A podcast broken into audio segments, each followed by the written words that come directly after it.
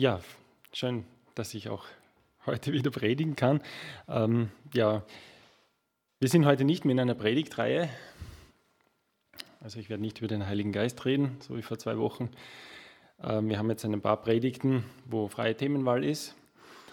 Und ich habe mir ein Thema ausgesucht, das auch anknüpft an das, was der Frank schon gesagt hat und was wir jetzt eigentlich gefeiert haben nämlich äh, dass wir als Gemeinde eine Familie sind, hat der Frank gesagt, dass wir als Gemeinde wie eine Familie zueinander stehen, dass wir uns als Gemeinde wie eine Familie, der engste Kreis der Gemeinschaft von Menschen, einander wertschätzen. Und ja, ich habe mir ein paar Bibeltexte rausgesucht. Ich hoffe, dass ihr dann auch einen Zusammenhang seht. Es sind vier Bibeltexte, davon drei sehr bekannte, einer nicht so bekannter. Und ich werde dann ein paar Gedanken dazu bringen und werde am Schluss meiner Predigt dann auch ein, wiederum ein sehr heißes Eisen aufgreifen und ja, davor bin ich schon ein bisschen aufgeregt. Ich möchte euch einen Text aus dem Psalmen auch vorlesen, so wie der Frank schon ein paar vorgelesen hat, aus Psalm 139. Ein ganz bekannter Psalm und davon möchte ich vier Verse vorlesen, und zwar von ab Vers 13. Da steht, du hast meine Nieren bereitet und hast mich gebildet im Mutterleibe. Ich danke dir dafür, dass ich wunderbar gemacht bin. Wunderbar sind deine Werke, das erkennt meine Seele. Es war dir mein Gebein nicht verborgen, als ich im Verborgenen gemacht wurde, als ich gebildet wurde unten in der Erde.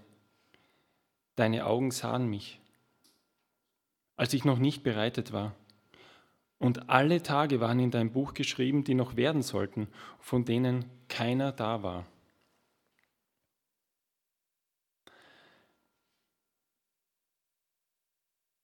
Ich finde, das sind echt erstaunliche Verse, die etwas beschreiben, was im Mutterleib stattfindet. Nämlich, wir werden ziemlich schnell erkannt haben, dass das beschreibt, was während der Schwangerschaft stattfindet. Und ich glaube, dass es ziemlich unmissverständlich hier dargestellt wird, dass das, was da passiert im Mutterleibe, Gottes Wirken ist. Dass Gott derjenige ist, der das entstehen lässt, was hier heranwächst. Eine neue Person, ein Mensch, eine neue Persönlichkeit. Er sagt, du hast mich gebildet im Mutterleibe. Und ich danke dir dafür, dass ich wunderbar gemacht bin. Und jeder von uns, jeder Einzelne von uns du Roman und du Hubert und Frank und alle, wie ihr da sitzt, ihr seid von Gott gebildet im Mutterleib. Und er hat euch wunderbar gemacht. Jeder von euch ist wunderbar gemacht von Gott. Und hier sind ein paar interessante Gedanken noch drinnen. Der David sagt hier, deine Augen sahen mich, als ich noch nicht bereitet war. Also Gott hat dich schon gesehen, wie du da drin direkt nach der Vereinigung von Samen und Eizelle entstanden bist, wie du nicht, nicht einmal ein lebensfähiges Wesen warst. Hat er dich schon gesehen? Und alle Tage deines Lebens waren bereits in sein Buch geschrieben. Wie unglaublich ist eigentlich dieser Gedanke? Und dieses letzte, alle Tage waren bereits geschrieben in dem Buch, das weiß ich nicht, wie das gemeint ist. Ob Gott zu dem Zeitpunkt das Leben sieht, das sein hätte können. Ja, wir wissen auch, dass viele dieser Wunder Gottes, die Gott bereitet, nicht mal das Licht des Lebens erblicken dürfen. Sehr viele. Und ob Gott meint damit, ich hätte dein Leben gesehen schon, ich hätte es schon aufgeschrieben gehabt, aber jemand anders hat es verhindert.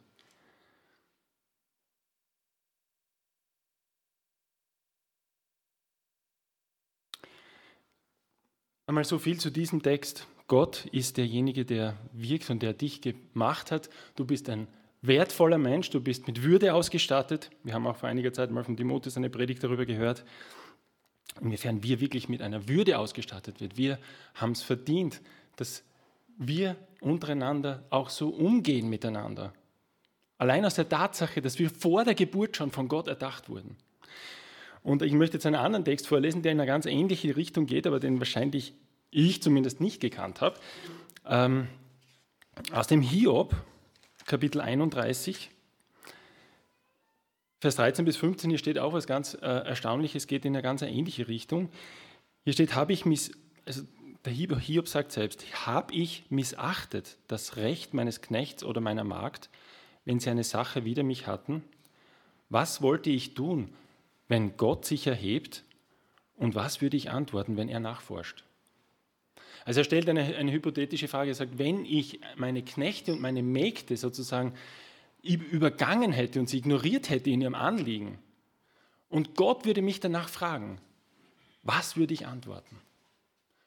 Und ich glaube, damals wäre die Antwort, vielleicht hätten die Menschen gesagt, na, ja, entschuldige, diese Menschen, die sind so geboren, die sind geboren als Sklaven.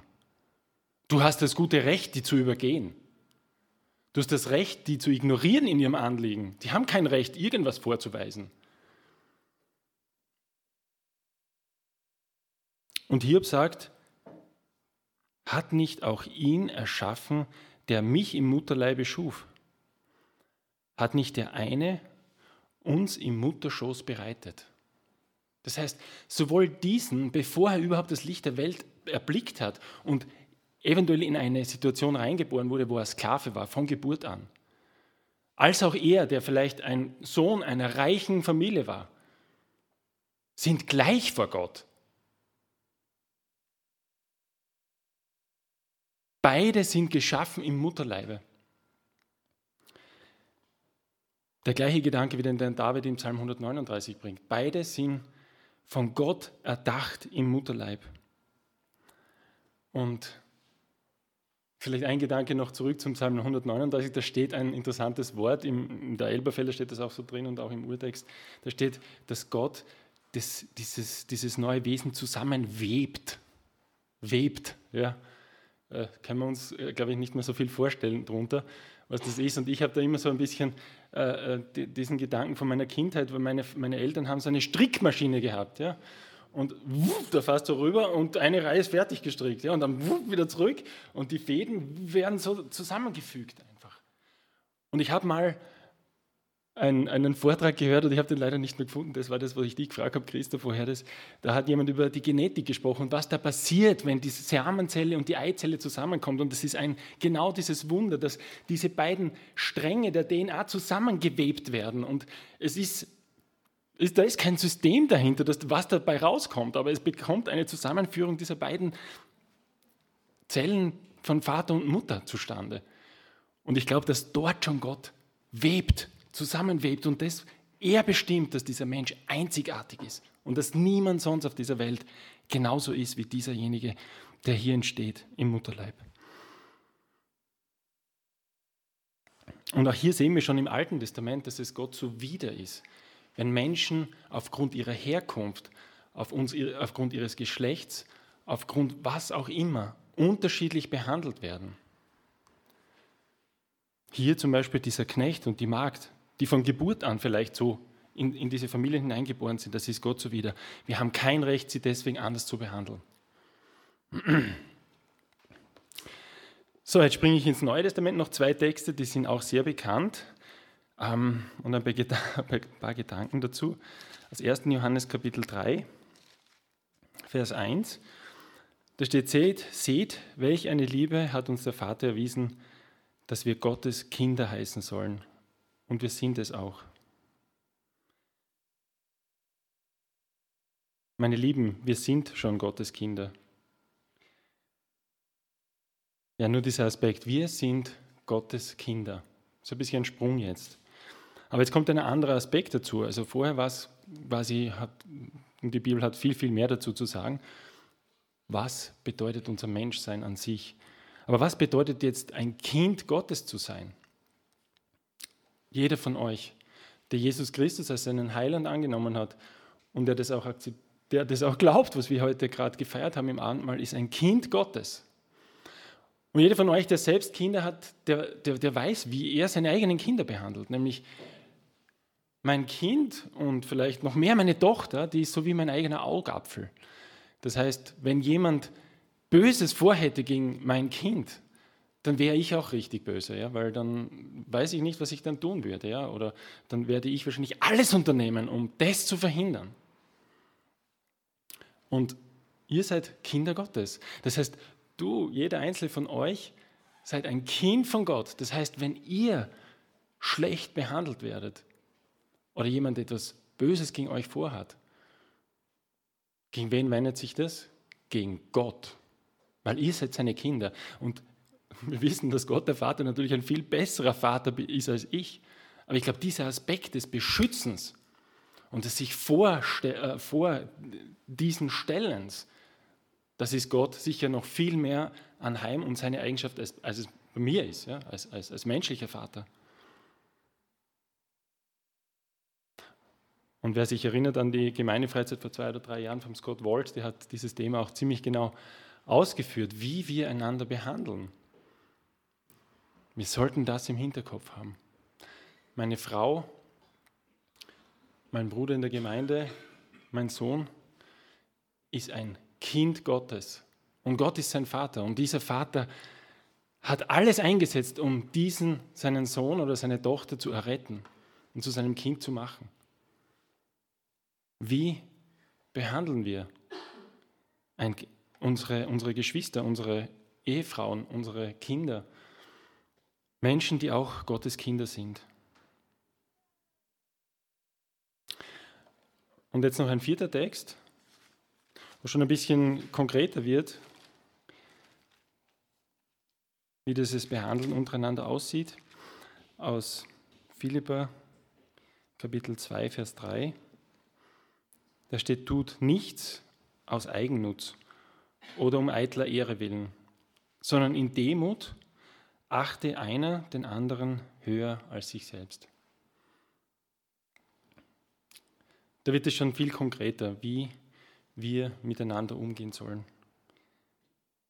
Nämlich in Demut achte einen, einer als den, äh, den anderen höher als sich selbst. Demut, und das ist das Gegenteil von Hochmut oder von Stolz. Und da spielt wieder das hinein, dass Gott, der Vater, seine Kinder schützt. Denn es gibt zum Beispiel äh, mehrere Texte in der Bibel, wo steht, äh, Gott schenkt den Demütigen Gnade, aber er, wie, wie heißt es genau, er stellt sich den Stolzen, in, er widersteht den, den Hochmütigen, genau. Er widersteht ihnen sogar. Das heißt, wenn jemand stolz ist und dieser Stolz sich gegen ein anderes Kind von ihm wendet, dann stellt sich Gott dazwischen und sagt, ich widerstehe dir. Wie er das macht, das können wir nicht wissen, ob er das sofort macht oder wie auch sonst, aber er sagt so, Gott widersteht den Hochmütigen. Aber den Demütigen schenkt er Gnade.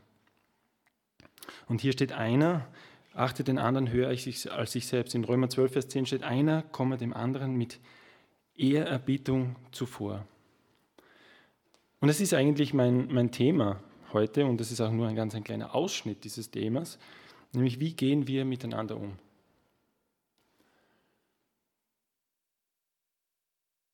Wie gehen wir mit den Menschen um, die im engsten Kreis um mich sind, in meiner Familie, meine Frau, meinen Mann? Wie gehen wir mit den Geschwistern in der Gemeinde um? Achten wir einander, achten wir den anderen höher als uns selbst?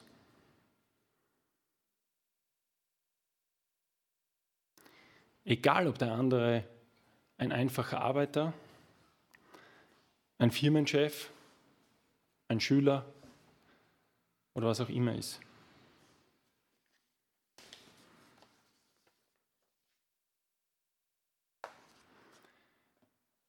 Hörst du dir die Meinung deines Gegenübers unabhängig von seiner christlich-religiösen Herkunft an zum Beispiel? Unabhängig von der Profession? unabhängig von der Ausbildung oder des Alters an.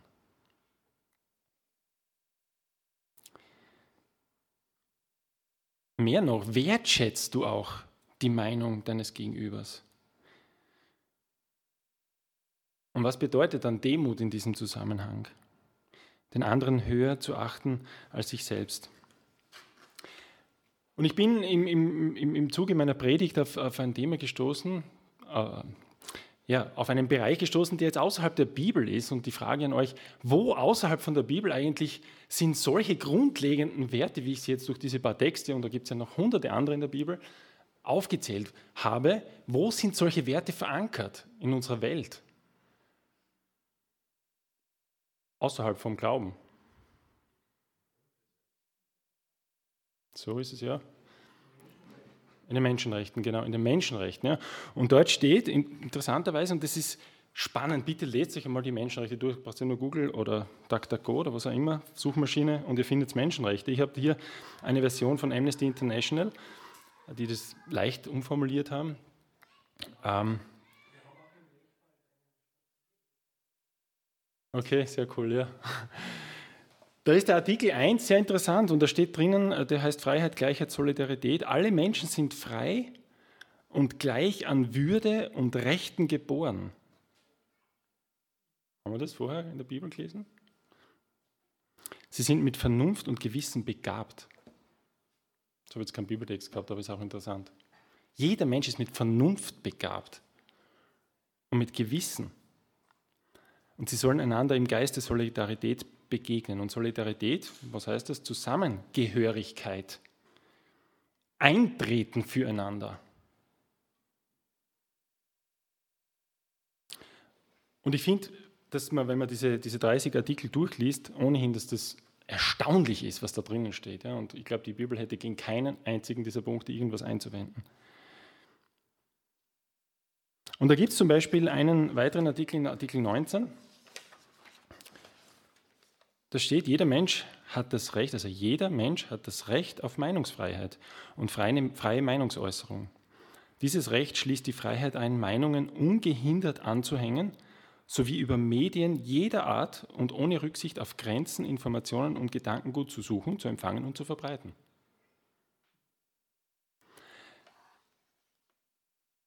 Ja, was bedeutet das für die Gemeinde oder für die Familie? Was bedeutet das, dass hier steht, und das ist ein weltliches Dokument, und übrigens, dieses Dokument ist in ihrer mehr oder weniger jetzt letztgültigen Fassung, wisst ihr, wann das so revidiert worden ist, wie es jetzt ist?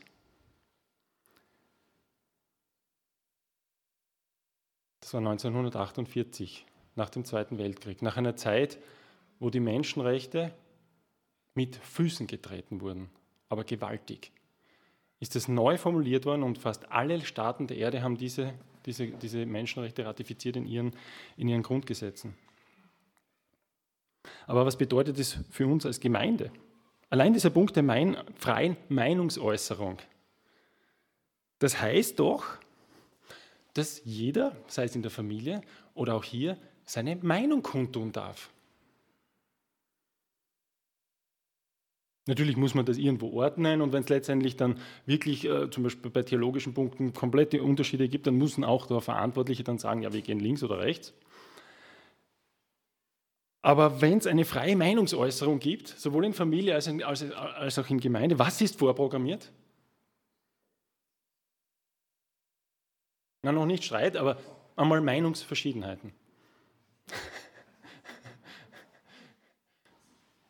Meinungsverschiedenheiten sind vorprogrammiert. Und da gibt es eben, wie gesagt, theologische Meinungsverschiedenheiten, weltanschauliche Meinungsverschiedenheiten oder politische Meinungsverschiedenheiten. Und die Menschenrechte gehen aber interessanterweise davon aus, dass trotz dieser Meinungsfreiheit es möglich ist, dass Menschen in Frieden und Freiheit zusammenleben. Ohne Gott.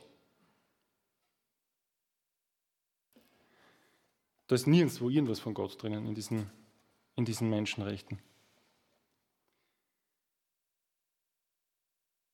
Das ist ein, die gehen davon aus, dass es ein friedliches Zusammenleben, ein Nebeneinander ohne Diskriminierung, ohne Diffamierung Andersdenkender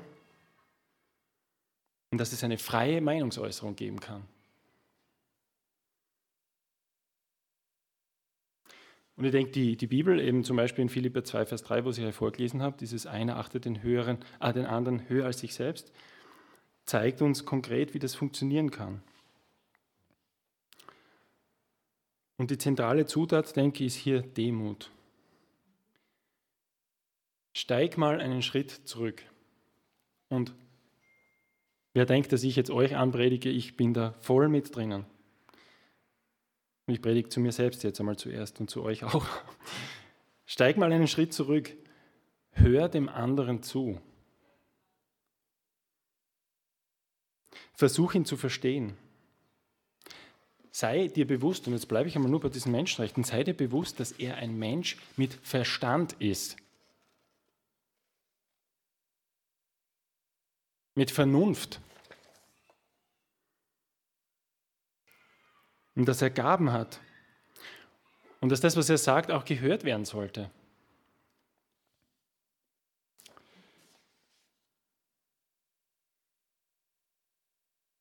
Und für die Gemeinde möchte ich einfach ähm, an, an, der Stelle sagen, dass ich ja überzeugt bin, dass wir uns als eines unserer grundlegenden Ziele setzen sollten. Wir dürfen uns niemals aufgrund unterschiedlicher theologischer Feinheiten, Ansichten und schon gar nicht aufgrund von unterschiedlichen Weltanschauungen oder Meinungen über irgendein anderes Thema trennen und spalten oder zerstreiten sollten.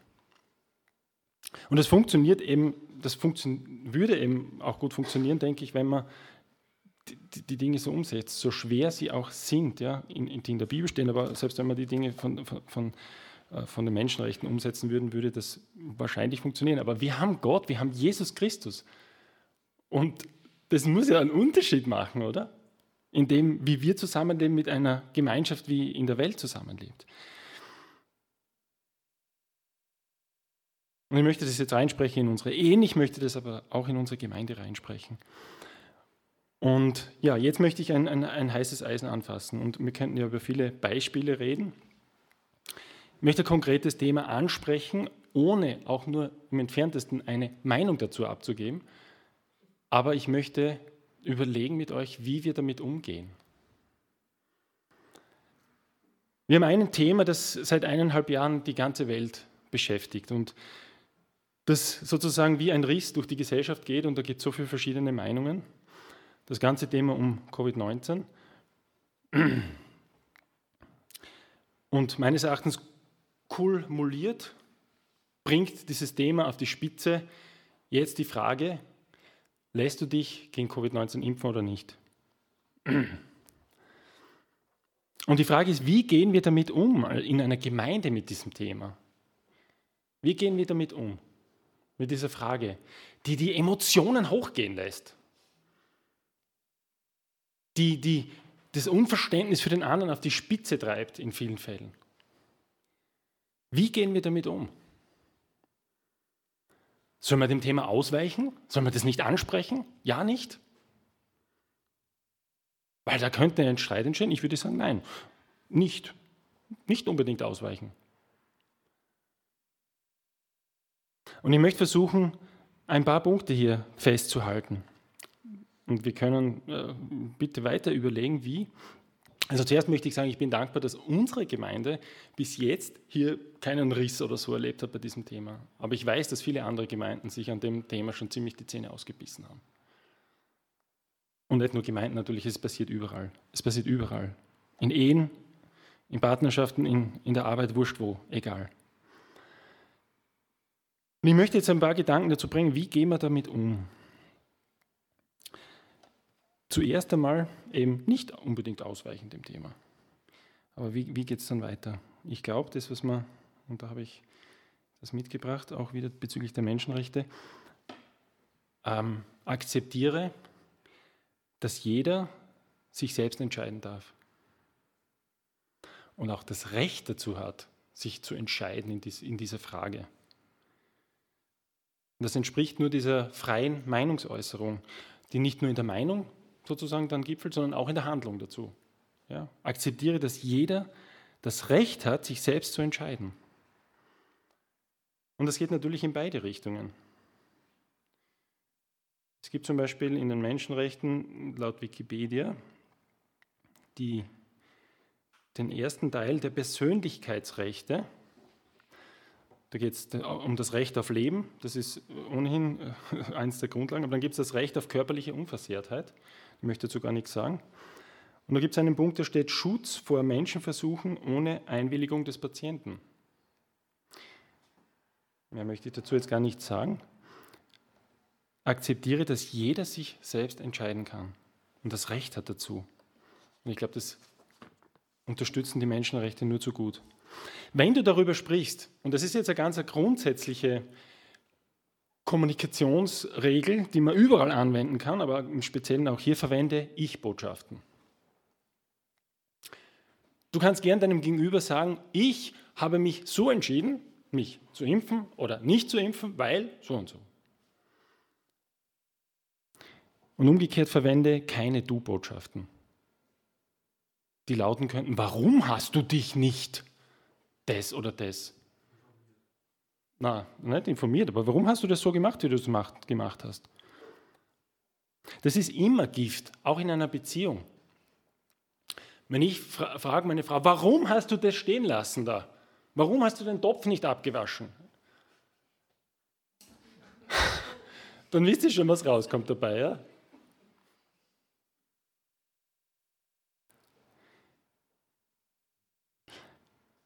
Also keine Du-Botschaften. Du kannst gern sagen, wie du dich entschieden hast und warum du dich so entschieden hast. Und wir müssen das akzeptieren. Aber keine vorwurfsvolle Fragen, warum? Du kannst gern fragen, wenn der andere sagt, ich habe mich so entschieden, und du kannst fragen, wie geht es dir damit? Oder wie denkst du jetzt darüber? Oder geht es dir gut? Geht es dir gesundheitlich gut oder was auch immer? Oder geht es dir in deinem Gedanken gut damit? Das ist immer angebracht. Wenn jemand etwas erzählt, zu fragen, wie geht es dir damit? Und nicht, warum hast du das so gemacht? Niemand von uns muss sich rechtfertigen dafür, den einen oder den anderen Weg gegangen zu sein. Niemand. Und wenn ein Jugendlicher dir sagt, ich bin der Einzige in meiner Klasse, der nicht geimpft ist, dann frage ihn, wie geht es dir damit?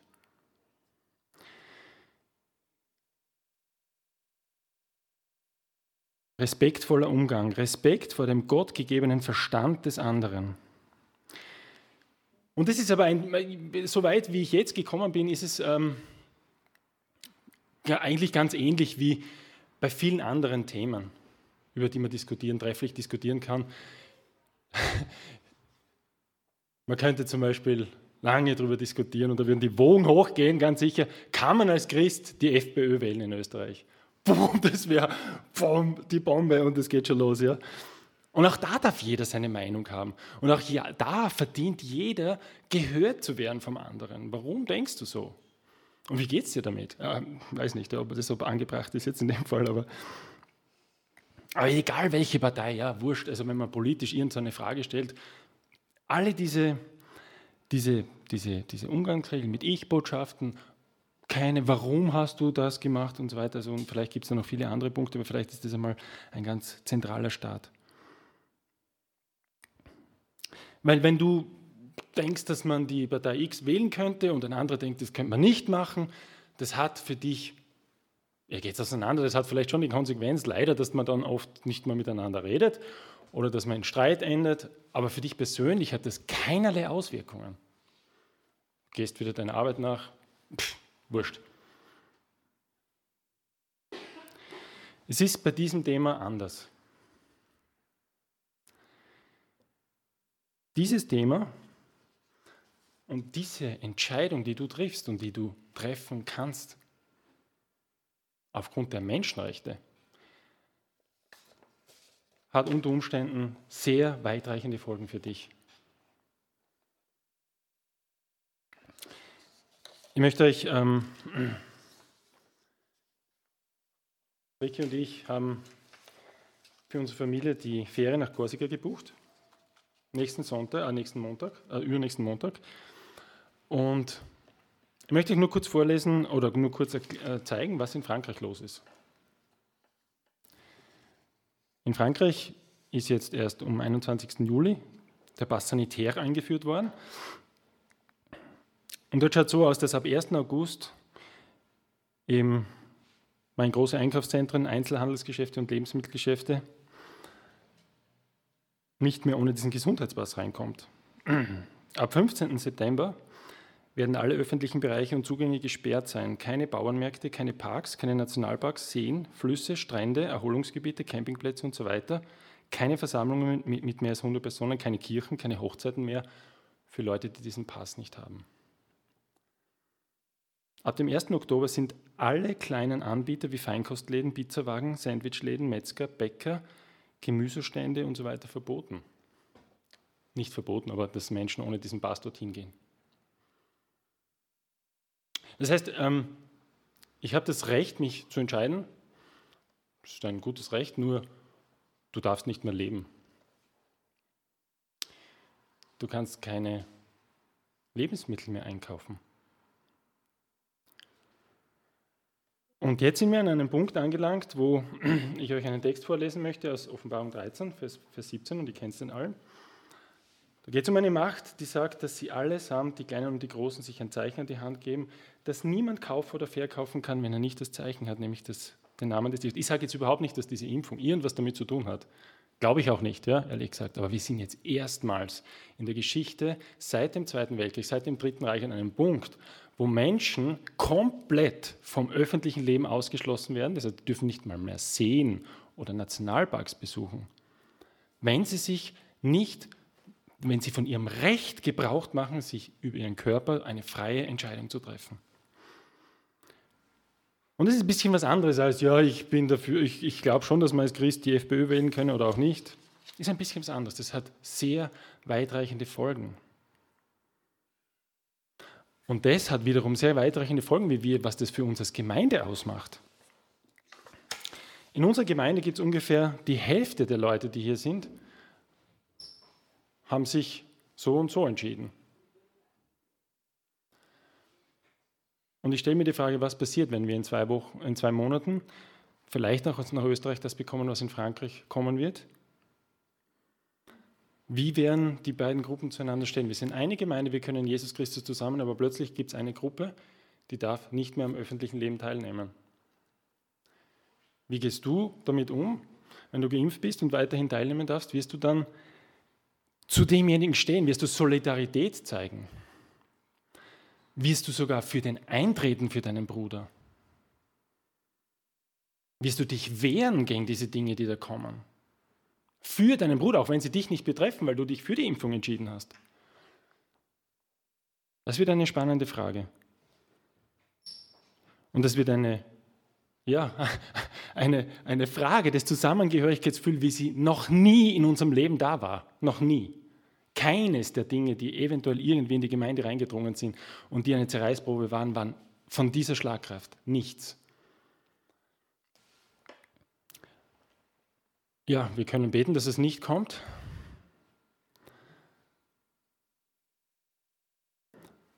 Und wir können beten füreinander. Und ich, ich, ich, ich als jemand, also ich, ich, ich, wollte mich gar nicht da irgendwie outen, zu welcher Seite ich gehöre, aber ich bete auch für alle, für alle beiden Gruppen. Ja. Man kann viel beten. Auch dass Menschen, die nicht geimpft sind oder geimpft sind, einfach gesund bleiben, egal was, was sie machen. Ja. Aber in dem Fall geht es um viel mehr. Es geht um sehr viel. Es geht um unsere Freiheit. Und ich habe einfach nachgezählt mal in diesem Dokument von den, von den, äh, 30, von den 30 Menschenrechten, welche alle damit ausgehebelt werden. Ich bin draufgekommen, dass von den 30 mindestens elf davon komplett ausgehebelt sind. Zum Beispiel das Recht auf soziale Sicherheit, Recht auf Arbeit, Recht auf Arbeit. Es gibt einige hier in dem Raum, die wissen nicht, ob sie ihre Arbeit weitermachen können. die Meinungs- und Informationsfreiheit, Recht auf Wohlfahrt, Wohlfahrt, das heißt, dass man Recht auf Nahrung hat, auf Kleidung, auf Wohnung. Recht auf Freiheit des Kulturlebens. Jeder hat das Recht. Jeder Mensch hat das Recht, am kulturellen Leben der Gemeinschaft frei teilzunehmen. Lest euch das mal durch. Ich habe jetzt bei weitem nicht alle aufgezählt. Das, was uns blüht, ist eine massive Diskriminierung von Menschen, die anders denken. Und ich habe dieses heiße Eisen aufgegriffen, weil ich mir gedacht habe, ich muss es aufgreifen. Es wird uns früher oder später einholen. Und sehr bald. Wie gesagt, in Frankreich ist es in zwei Monaten soweit. In Österreich weiß ich nicht. aber es wird wahrscheinlich auch so kommen. Ja, es ist ein Thema, das mich sehr, sehr, sehr, sehr nachdenklich macht, weil es mich vielleicht treffen wird.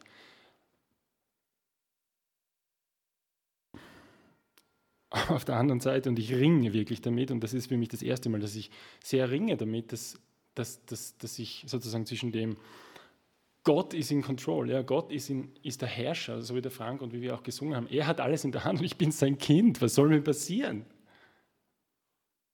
Und andererseits der massive Angriff auf meine freie Meinungs äh, meine freie Entscheidung, wie ich mit meinem Körper umgehe.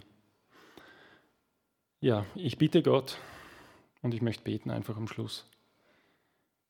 Herr Jesus, ich möchte dir danken und Vater im Himmel, ich möchte danken, dass du der souveräne Herrscher des Himmels und der Erde bist und dass du mit dieser Erde einen Plan hast, der gut ist.